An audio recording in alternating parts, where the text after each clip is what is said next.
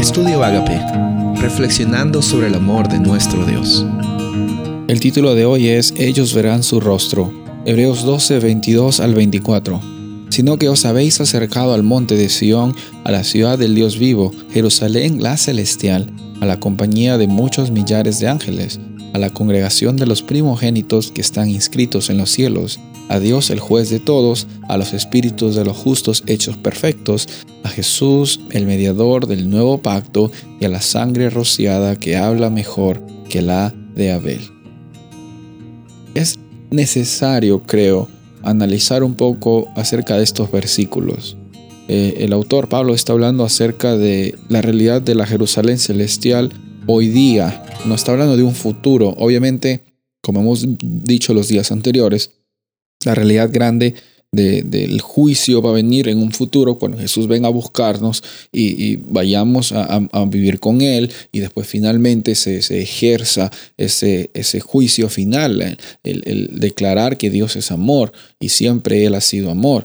Pero en, el sentido que vemos aquí en estos versículos, eh, encontramos de que eh, por medio de Jesús se, se, nos ha acercado la realidad del el reino de Dios hoy día en nuestra vida.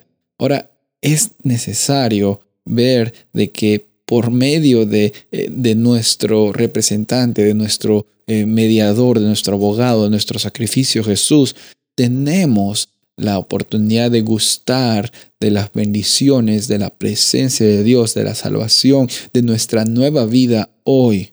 No estamos aquí para sobrevivir. Estamos aquí para vivir una vida con abundancia, Jesús mismo lo dijo aquí. Él vino para que tengamos una vida y una vida con abundancia. Basta ya de pensar de que tenemos que eh, sufrir y, y pasarla mal y que si la pasamos mal aquí, la vamos a pasar bien allá.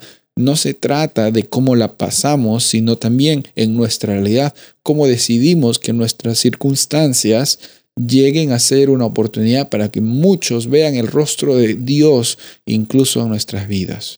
Porque Nunca se ha tratado de nosotros. A veces incluso en los problemas decimos, ¿por qué me pasa a mí esto? ¿Por qué es que estas cosas me suceden a mí? Y estamos pensando solamente en nosotros, incluso en los problemas. Y decimos, Dios, ¿por qué permites que esto me suceda? No, aquí vemos una realidad de que es encontrada en Jesús, en la cual Él no está diciendo, ay, ¿por qué yo tengo que hacer esto por estas personas? No, Él vino a este planeta sin pensarlo dos veces, porque en su naturaleza, en su realidad, de que es la de amor, e-, era algo que tenía que suceder para que tú y yo tengamos la oportunidad de estar cerca con nuestro Padre Celestial. Qué hermosa realidad. Y vamos a poder ver el rostro de Dios y hoy día también podemos experimentar la Jerusalén celestial en nuestros corazones y podemos compartirla a los demás. Soy el pastor Rubén Casabona y deseo que tengas un día bendecido.